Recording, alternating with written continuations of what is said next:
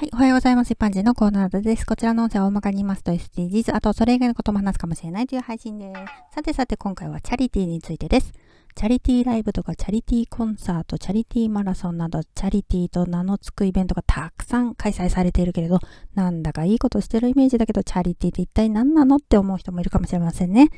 イベントの参加費やグッズの売り上げを主催側、運営側ががっぽり持っていくのではなくて、例えば NPO 団体などに寄付したり、社会貢献活動に使いますよというものなんです。例えば、チャリティーコンサートの場合は、コンサートの入場料やグッズは正規料金だけど、一部または全て寄付される場合もあれば、例えば、児童養護施設の子どもたちを無料招待するとか、支援したい対象者を楽しませる目的の場合もあります。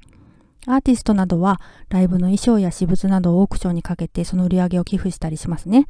ハリウッドドラマを見ていると、セレブたちがチャリティーオークションを開いていたりして、お金が有り余ってる上流階級の人たちっていうのは、こういう生活をしてたくさん寄付をしていて羨ましいと思ったりします。私たちに身近なのは、チャリティーバザーですかね。